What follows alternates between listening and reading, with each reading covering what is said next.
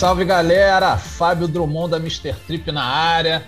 Estamos aqui mais uma vez nos aventurando nessa brincadeira nova aí de entrevistar as pessoas que estão fazendo alguma coisa no underground, que tem a sua presença já há algum tempo aí. E dessa vez, aproveitando a esteira dessa semana que a gente está dedicando aí às, às maravilhosas mulheres que estão envolvidas no underground, fora do underground. A gente teve aí no dia 8 de março, Dia Internacional da Mulher, e eu resolvi trazer uma das figuras femininas mais ativas que eu conheço hoje dentro do underground, que é a nossa querida Débora Streisenberg. Falei certo, Débora? É assim que é a pronúncia? Não, gente, é muito simples. Sabe aquele baixo, Steinberg? É ah. É exatamente aquilo. Só que o meu, meu avô, quando chegou da Polônia aqui no, no Caso do Porto, aqui no Rio de Janeiro, lógico que ele não sabia falar é, português. E aí o cara do que ficava lá com a banquinha no, no, no Caso do Porto, do oficial de registro público, nessas ah. coisas, escreveu dessa forma. Não é, eu sou da família do, do, do baixo, do Steinberg. Ah, assim. entendi. Então, esse, essa letra, esse, todas essas letras que não tem, tem aqui. Nada a ver, cara. Não, não, não é nada, nada disso. Não, o nome é igual do baixo. É só você pensar no baixo e pronto, estamos juntos aí. Steinsberg, é isso? Não, Steinberg, porque é S-T-E-N. Se você jogar aí no Google baixo Steinberg, aí vai ter então quer dizer então que é mais fácil do que parece, né? Tá vendo? A gente Muito vai aprendendo. mais fácil. Tá é, só, é só pegar lá pelo baixo, baixo Steinberg e isso aí. Steinberg. Pô, ia é. morrer sem saber, tá vendo? Já falava pois numa... É. Mas uhum. então é isso. Então chamei hoje aqui, Débora, já quero te agradecer teu espaço aí pra gente bater esse papo. É, Imagina, eu que agradeço. Eu, eu, acho assim, pelo que eu já te conheço, né? A gente se conhece há pouco tempo, mais ativamente, né? Porque a gente já trabalhou junto numa ocasião. É, é claro. é, já tive a oportunidade de ver você na ativa em outras questões. E a Débora, além de estar envolvida no underground, há quanto tempo que você está com a Rex Wife, hein? A Rex Wife tem. É, começou em 2016 são quatro, vai para cinco anos, né? Cinco Mas é porque eu sempre tive banda, é, é, sempre tive banda e tal. Minha Rex Wife é mais jovem, assim. Sim, né? A Rex Wife é quem tá nativa hoje, né? Lógico, lógico. É, e a Rex Wife, para quem ainda não viu, a Rex Wife, ela tá. Eu peguei uma música da Rex Wife, ela tá também naquela minha playlist do Frequência Mr. Trip Independente. É uma banda que já tem uma notoriedade na Europa, não tá assim, Débora? Fala pra não, gente Europa aí, como não, é no tá? mundo inteiro. A gente, nosso novo single, já tocou em mais de 80 países. Qual? Betrayed? Betrayed, é.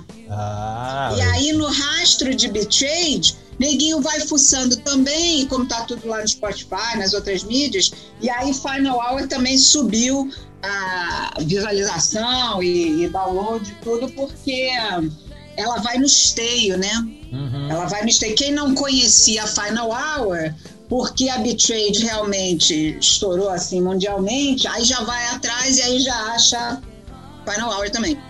Pô, legal. Então, todas as plataformas. Então, a Hexwife é uma banda que ela é uma, composta integralmente por mulheres que estão aí no underground também, fazendo um som, né? E então, assim, eu tinha que chamar a Débora hoje aqui para a gente falar de algumas coisas nesse programa especial que a gente dedica aí às mulheres que estão aí no mundo, né? Não só as envolvidas no underground, como eu mencionei.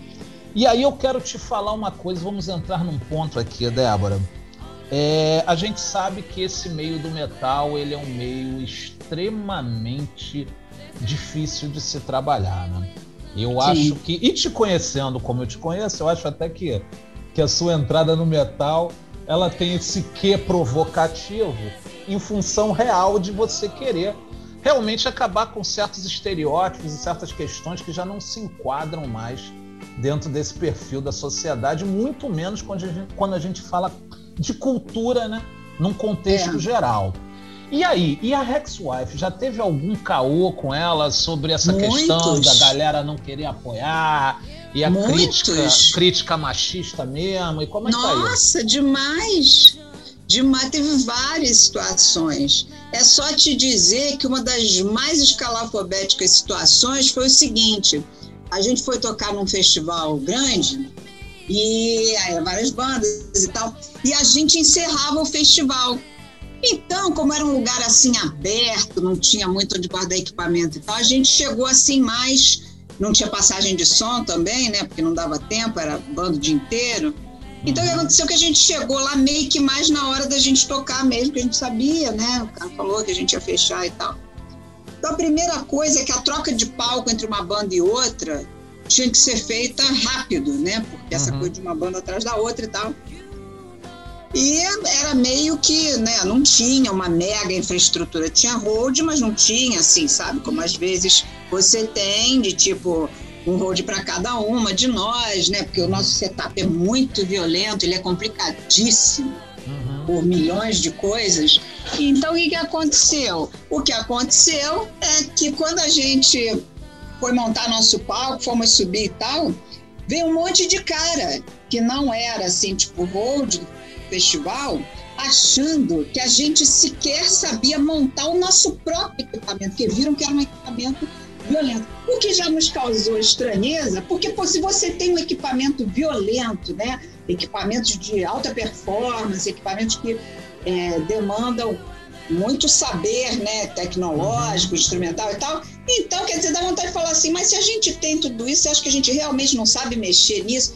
Então, assim, foi uma coisa tão absurda, tão absurda, que a gente olhava uma para outra, porque foram vários caras em cima de cada uma de nós. Uhum. E a gente olhava aqui, a gente falava, gente, não acredito. É, e tal. E aí o pior, isso é o pior momento desse festival, e que foi um dos piores momentos, assim, coisa do machismo e tal, foi o seguinte, o cara do som falou, ah, elas não devem tocar nada mesmo, tudo uma, uma merda e tal. Então ele pegou a mesa de som, largou a mesa de som sozinho durante o show para beber cerveja com os amiguinhos. É mesmo? Então começou a apitar tudo, cara, não sei o quê, entendeu? Aí tinha uma banda de uns caras que são fãs da gente, então eles foram correndo lá para a mesa de som salvar o barco, entendeu? Entendi. Porque assim a gente, todo mundo procurando o cara, o cara lá, bebendo lá com os amigos, azarando as mulheres. Né? Quer dizer que rolou, rolou, rolou um mansplaining de técnico no palco. É, Foi uma onda é. dessa. Caraca, Exatamente, é rolou é esse mansplaining e ainda você vê ah, o deboche de um cara que está num festival desse tamanho, está sendo pago para ficar na mesa de som. Falou, ah, é, nós éramos logicamente a única banda, né, mulher ou com mulher. Falou, ah, não deve tocar nada mesmo, deve ser uma merda, o cara foi embora. Simplesmente era, era, a gente era a última banda do festival que encerrava, o cara foi embora. Aí seus amigos assumiram lá e vocês fizeram o show pois do é, jeito que eu já vi. salvação, por sorte, a banda que tocou antes da gente, os caras são muito fãs do nosso trabalho. Entendi. Já tinham visto a gente em outros shows e tal. Então eles correram lá para a mesa para salvar o barco. Senão não ia ter tido show, porque apitava o negócio o tempo todo. Tudo apitava, era um horror. Pois é, isso eu acho que isso aí é uma das questões que a gente ainda sofre. Na, na verdade, eu também me coloco como sofrendo, porque pelo fato de eu produzir, né? Eu encaro uma dificuldade muito grande em fazer questões, bandas com mulheres, apesar de eu também não estar tá nem aí, né? entendeu? Eu não estou uhum. preocupado. Uh, se eu quiser fazer o evento, se eu achar que o evento ele vai realmente ter, ter um, um, ter um approach dele vai de acordo com o que a gente vai fazer no momento que a gente tem de interesse. Né? Nem sempre a gente está olhando só para o resultado financeiro, é lógico que ele é importantíssimo. Mas assim, eu acho é, fundamental essa presença feminina no, no, no, metal, no rock and roll como um todo. Você encara isso aí na, na cena blues hoje, você vê várias mulheres assim num, com, com, uma qualidade tremenda despontando, não só aqui, mas internacionalmente também.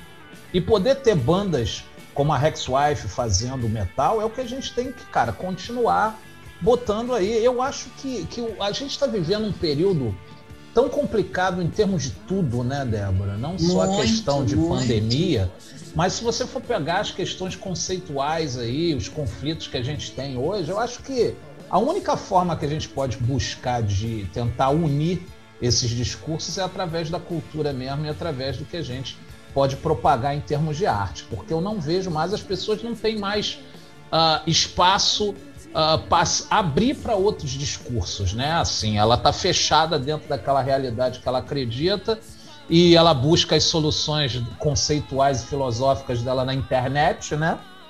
Tem um bando de, de filósofos de internet hoje, gente moldando a sua, a sua questão social, ideológica, através de coisas que vê aí aleatoriamente. Eu acho que é só através da cultura que a gente pode fazer isso. E é fundamental para mim é poder ter bandas assim como a Rex Wife fazendo esse som. Mas agora, mudando de um polo ao outro aqui, porque além de cantar numa banda de heavy metal, a Débora é advogada e há 30 anos a Débora trabalha. É específico com direitos autorais, Débora? Que você só trabalha com Não, direitos autorais? Não, eu trabalho, autorais? na verdade, eu, é, o meu trabalho, na verdade, eu trouxe para o Brasil uma área que se chama direito do entretenimento uhum. e que uhum. lida com todas as questões ligadas aí à nossa indústria de show business. Tem entendeu? até vários artigos, eu já vi coisas assim, artigos que você já escreveu, certas. Tem, tem. Você foi citado em várias questões aí envolvendo isso, né? Uhum, Fala pra gente aí. Eu, vi, eu vejo suas conquistas, vejo que às vezes você vai lá e pá, mete a boca no Facebook critica, eu vejo suas críticas, vejo suas vitórias aí. Fala pra gente como é que é isso dentro da indústria do entretenimento. Olha, é muito difícil o seguinte, né? Eu nasci metaleira e vou morrer metaleira, né? Então uhum. sempre fui do metal. E essa postura metal, o que aconteceu é que eu já tocava, né? Eu já fazia faculdade de música e tudo.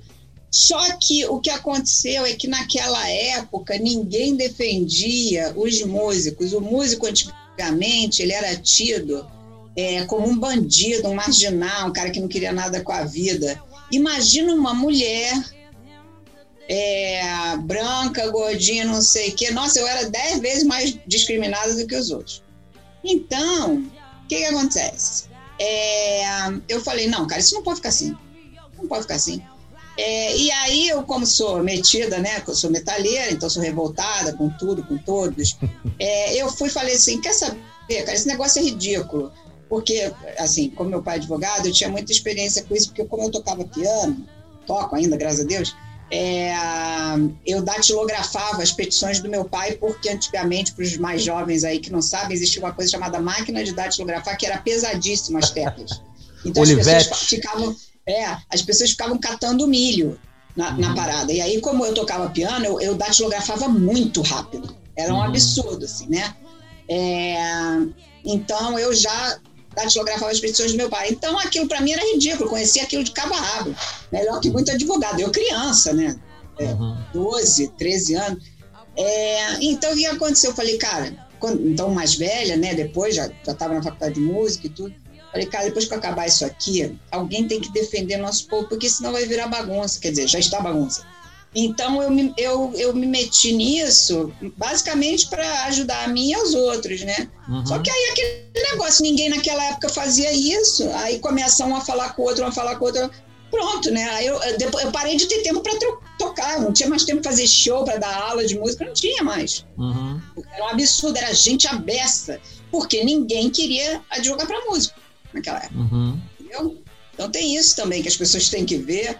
É, que tinha uma coisa do, do momento, né? Eu acho. Sim, sim. Momento. E me diz uma coisa, você se formou em música, chegou a fazer conservatório, universidade, foi eu, o quê? Eu fiz, eu fiz, eu fiz técnico na Unirio uhum. é, e fiz graduação é, a graduação era exatamente, ia pelo Vila Lobos, mas aí a Estácio encampou o Vila Lobos, porque o Vila Lobos estava sem dinheiro naquela época para se bancar, né? Uhum. Custa muito caro, piano, afinação, os instrumentos uhum. outros, tal, tal caos. Então acabou que eles encamparam. E aí eu estava justo aí nesse momento, eu já estava lá, eu cheguei a pegar né, as aulas e tal na, na Estácio e tal. Eu fui exatamente o final da minha faculdade foi feita toda na Estácio, né, de música, né? Sim. Então foi isso. Pô, legal. A Débora também. Fiz, fala, e depois fala. eu fiz doutorado em musicologia também, né? Porque eu ah, gosto legal. das ciências musicais e tal. Então aí eu fui estudar, porque aí eu escrevi sobre a mulher no rock, né? Essas coisas Legal. que pessoas gostam aí. E onde é que acha esse artigo aí, da mulher no rock? Cara, esse coisas? artigo ainda não está publicado por um motivo ridículo, porque eu não acabei a revisão ainda até hoje do lance que, que você tem na banca e tal, até hoje não acabei. Mas eu achei que na pandemia ia acabar, mas na pandemia eu tô trabalhando triplo. Mas é, né? então eu prometo aí pra galera que assim que eu pegar uma gripe maior, um negócio assim, eu vou atualizar e vou soltar. E mas me diz uma coisa, é, a gente está falando sobre essa questão da mulher do rock desse artigo, mas existem outros artigos que a galera vai encontrar sem ser técnico tem, da parte tem. de direito? Olha, é só você tem, é só você jogar no Google. Tem muita gente, não no direito, mas tem muita gente que escreve sobre isso. Se você jogar no Google, você vai achar. Né? Por mais que não seja assim específico do direito, da mulher no rock você tem. Eu mesmo Sim. tenho um livro aqui que se chama Women in Rock. Eu estou é falando dos seus, Débora, das suas, das ah, suas viagens, das suas, do que você escreve, das coisas que você Cara, fala. Eu, eu escrevo, eu, eu, já escrevi mais, né? Hoje em dia o trabalho me consome muito, mas é, tá tudo aí, tudo que eu escrevia, assim, tá aí na internet, quer dizer, as coisas é, mais da época, né, que tem internet. As coisas de antes ainda tem que digitalizar e tudo também é esse Entendi. Mesmo, é muito rolê para fazer, né, na verdade. Pois é. E para quem não sabe também, a Débora aí já mencionou a questão de, de tocar piano e ela tem um projeto inteiro de classic rock, só piano, não é isso, Débora? É, piano exatamente. e voz, que ela faz isso nos, no, nos bares de, assim, como vamos chamar de, de, de soft bar? Não, né? Como é que você chamaria esses bares que você sai dessa cena metal, entra numa outra atmosfera e faz um som totalmente diferente aí da, da Rex Wife? Olha, eu sempre, né, a vida, eu sou pianista, né, então a vida inteira eu toquei piano, é, sou formada em piano, e aí o que, que acontece? Só que sempre eu estudei piano clássico, então era um caos, porque ninguém queria que eu tocasse popular. Mas uhum. teve uma vez que eu era bem pequena, bem jovem, fui dar uma audição e aí tava os Marmelitos lá da Bossa Nova. Ele falou, cara, vai pro popular, você tem muito jeito e tudo. E aí, eu que já gostava, né? Aí eu abandonei o clássico. Fui ficando só no popular. E aí a minha, a minha, meu objetivo é sempre fornecer versões é, por exemplo, para o rock, em piano e voz, né? Que ficam bem legais. A gente tem uhum. obtido aí um resultado muito legal com isso, né? Então, e no teu, no, no, teu repertório tem o quê? Tá indo de Purple, a, a tríade, Tem de né? Purple, tem Steve Nicks, Fleetwood Mac, Heart, tem oh. tudo, tem Led Zeppelin, Black Sabbath, tudo que vocês possam imaginar. Scorpions. Outro oh. dia eu toquei Wind of Change, ninguém começou a chorar, né? Porque era uma época do... A queda do, a queda do negócio do do muro, né? E aí ninguém falou, não, e agora é outro momento, louco, na pandemia, não sei o que, já faz a associação do lance, né? Então já fica assim, aí ninguém chora, pede para tocar de novo, né? É, é. assim, é eu ainda não tive o prazer de assistir, não. Eu até fiquei de ir lá na, no, na casa lá do MDM, né, do Marcelo, lá na Lapa, que você se apresentou. Acho que foi a última foi. vez que você fez alguma coisa, né? Não foi? Não, porque agora eu fiz uma no Pub Spanks, ali em Botafogo. Ah, fez lá no Pub Panks. Ah, não, é, eu vi essa live sim. Eu acho que Você viu? Então tem. Eu fiz umas duas ou três lives lá que o pessoal gostou muito. Pô, legal isso, hein? A gente tem que ficar legal, mais né? atualizado né? nisso aí. Sabe, eu tô doido pra ver um show desse teu, assim, de piano. Pois é, cara, tem que combinar aí com o pessoal da pandemia, né? É, assim, pois é. Agora, então, a gente tá com um decreto aí, realmente, que eu acho até que tem que rolar mesmo, não tem jeito de ser de outra é, forma. É, lógico. É, eu sofro diretamente com isso, né, assim, porque eu tô trabalhando full time com isso, mas a gente tem que dar realmente o olhar, não dá pra gente ter 2.359 mortes em 24 horas, e a gente achar que a situação. Ah, não, dá para resolver de outro jeito. Eu não, não acredito que dê, não. É só vacina e isolamento. Não tem jeito. Essa é a minha opinião. Não tem jeito, cara. É só você ver a quantidade de gente aí morrendo, cara. Um negócio sem noção demais. Pois é. Então, Débora, aqui vamos falar sobre influências femininas no, no teu som. Eu sei, a gente já bateu um papo aí uma vez que você é super fã da Cher, né? Eu também sou. Mega! É mega muito difícil não eu ser, Eu fui né? ver ela em Las Vegas, né, cara? Eu é, saí daqui do Brasil especificamente para ver ela em Las Vegas, foi demais. E aí? Que onda. Fomos eu e cinco amigas, assim. Não barato. Assistiram Cher e se acabaram em Las Vegas. E acabar. E aí chegou no final do, do show, né? Ela faz aquele negócio assim de passar a mão, assim, né? Vai correndo de um lado pro outro do palco. E aí o que acontece é que a gente, como pobre, né? Brasileiro pobre, a gente estava sentado não lá atrás, né? Lógico que você não vai sair daqui para não enxergar nada. Mas o lugar é muito grande e a gente estava assim, tipo, na meiuca, sabe? Assim, uhum. num bom lugar, mas na meiuca, né? A gente não estava nos ingressos de 5 mil dólares, que é na beira do palco. Uhum. É, aí, eu, aquela brasileira safada, as meninas morrendo de ir. Antes do show começar, eu fui lá dar um plano no, no segurança. Eu falei assim, mano, cara, eu vim do Brasil só pra ver essa mulher, pelo amor de Deus, porque eu tenho que ver ela antes pra ela morrer, né? Porque vai, vai que, né? É. Ela tá com 78 anos. Aí ele falou, ah, eu falei assim, não, e aí eu sei que no lance ela vai no final e faz a paradinha. Eu tô sentada lá atrás, é, um pouco, no meio, mas na última música, só na última música, você deixa eu, eu vir aqui pra frente, porque ficou segurança, né, ali. É, só pra encostar nela, não sei o quê, o cara ficou tão comovido com o fato que eu vim do Brasil, cara, que ele, né, ele só escuta falar de Brasil, samba, mulata, futebol, uhum. Pelé é, e tal. Ele falou, cara, do Brasil. Eu falei, é, moço, do Brasil. Aí ele, não, então faz o seguinte, ó, então na última música você vem aqui me dar um toque. Aí ele me deu toque, ele deixou eu passar. E aí encostei a mãozinha lá na fonte da juventude. Me disseram que desde que eu voltei de lá, eu tô 10 anos mais, mais nova cada ano que passa. Foi só energia, né? Neguinho, só energia aí ele fala assim, porra, cara, mas você tá bem, cara? Qual é o segredo da juventude? Eu falei, mano, sai daqui, pega um avião, vai pra Las Vegas, vai show da Xena, né, mano? Se tu conseguir. A gente teve que comprar o ingresso, é tão lotado, né? Não, é tão lotado a residência dela em Las Vegas, eu tenho que comprar o ingresso com mais de um ano de antecedência. Pois então é, você não né? consegue. Nego lá fora compra coisa com antecedência, né? Não é que nem aqui, que o cara, ah, tô fazendo nada, então vou ali no, no show da Almeida. Pô, os caras uma vez de festa. Não, pois é, a Cher é um, é um, dos grandes nomes aí, mas além disso a gente já trocou várias ideias aí também. Tem o Fleetwood Mac, né? Steve Nicks, né? É, claro. É, você é já chegou a assistir Steve Nicks alguma vez? Cara, você não sabe. Eu tava com o ingresso comprado para ver o Fleetwood Mac é, em Nova York, New Jersey, né? Que é a Niterói uhum. de Nova York. Aí, cara, veio a pandemia. Nossa. E aí eu, e aí eu e uma, um casal amigo meu que ele toca e ela é personal trainer, a gente ia, tudo certo, assim, ia rachar o lance, tudo maneiro e tal, pronto. Aí veio a pandemia e a, a turnê foi cancelada. Caramba. Mas enfim, é, essas coisas que aconteceram, né? Todo mundo perdeu alguma coisa nesse período aí. Ainda bem Pô, que. Cara, eu fiquei desesperada a ponto de que os caras te mandam e-mail, assim, né? Eu paguei de PayPal. Aí os caras te mandam e-mail assim, mano, você quer o, o, o dinheiro de volta e tal. falei, mano, que dinheiro de volta, mano? Eu quero te de morrer, cara. Steve é. Nicks tá com mil anos, o Mick Fleetwood tá com 300 mil, pô, Christian McVie. É, daqui a pouco Deus, essa galera. Não quero dinheiro. Dinheiro é um negócio que tá aí no mundo. Daqui a pouco, daqui a pouco essa galera se aposenta mesmo e ninguém vai ver mais é nada.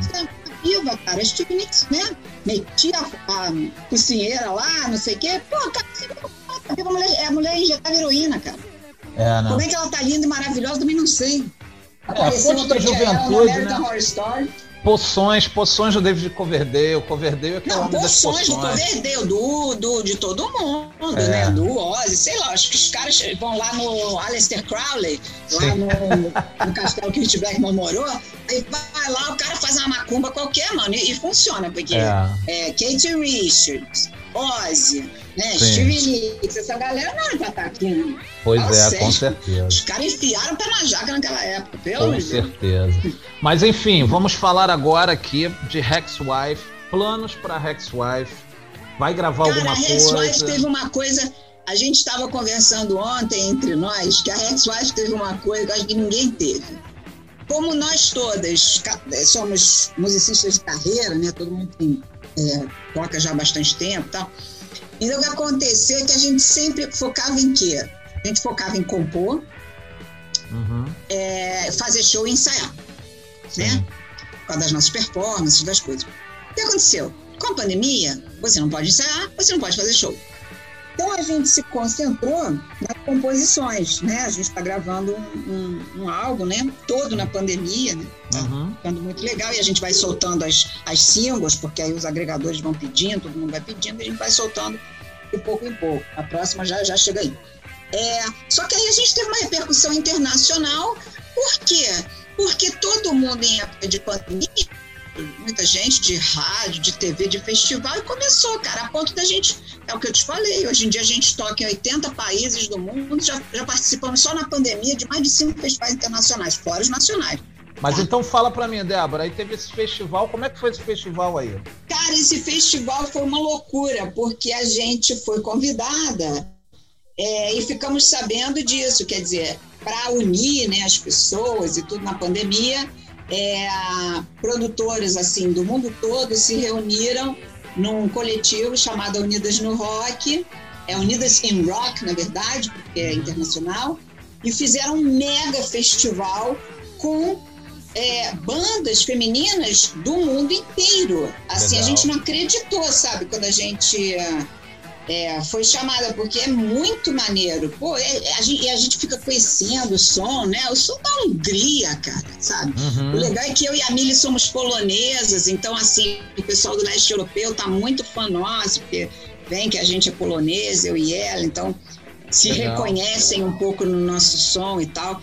E ontem mesmo passou no, no, no Music Box esse festival Unidas no Rock e a gente está lá, demos entrevistas, fizemos, estamos é, lá com a nossa música e tal, foi muito legal.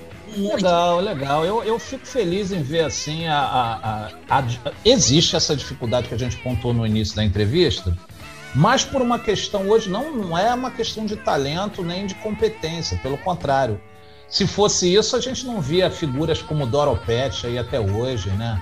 Cara, Doro Pet a gente toca uma música dela, né, que é o We Are, e uhum. ela é maravilhosa, cara. Pô, ela é uma das nossas musas. Não, né? veio desde os anos 80 aí com o pé na porta fazendo metal junto total, com uma galera cara. que, né?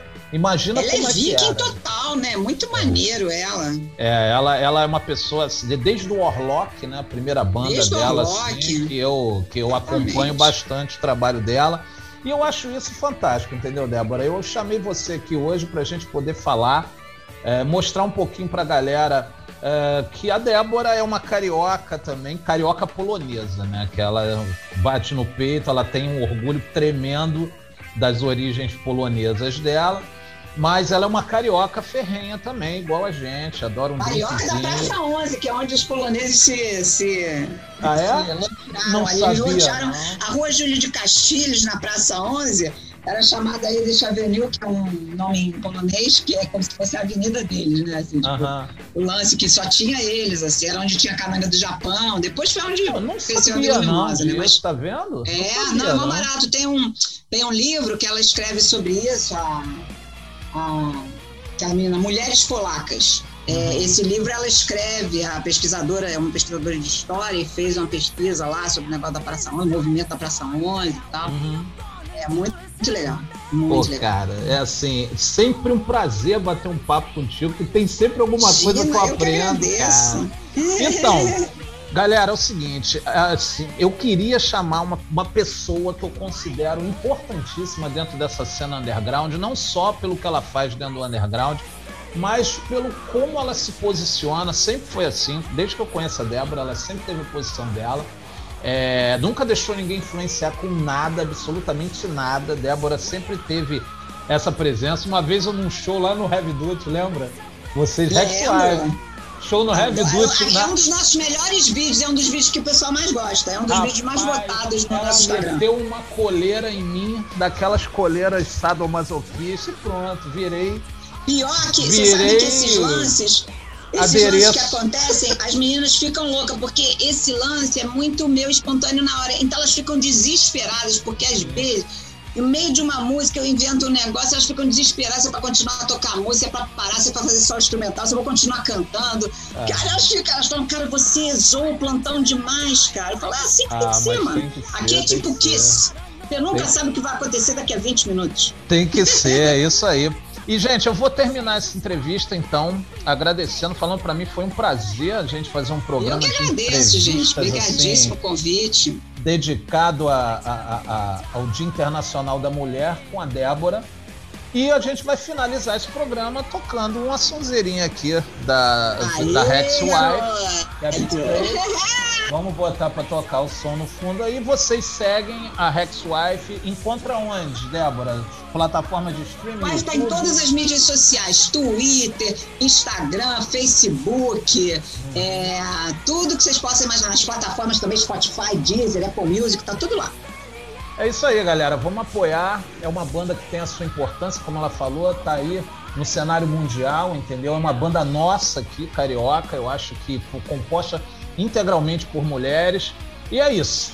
Quero te agradecer de novo, Débora. Obrigado eu pelo agradeço. papo. E a gente finaliza com, com essa sonzeira Betrayed da Rex Wife. E para vocês aí, um beijo. Sigam a Mr. Trip. Esse programa foi um oferecimento da Rock Barbearia, meus parceiros lá da, da Rock Barbearia, que estão sempre me ajudando nos links, divulgação, em tudo que a gente precisa fazer. Agradecer a todo mundo que acompanha o Frequência Mr. Trip. Segue lá a gente no podcast. Um abraço para vocês. Um excelente, uma excelente, um excelente mês de março. Cuidem-se, a coisa não tá de brincadeira. E um beijão para vocês. Valeu, Débora. Valeu, queridão. Obrigado, Fábio. Um abraço.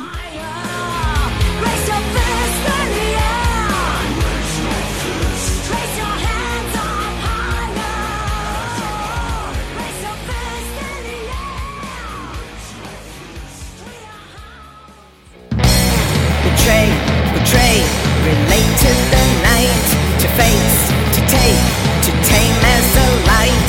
Today you stand and don't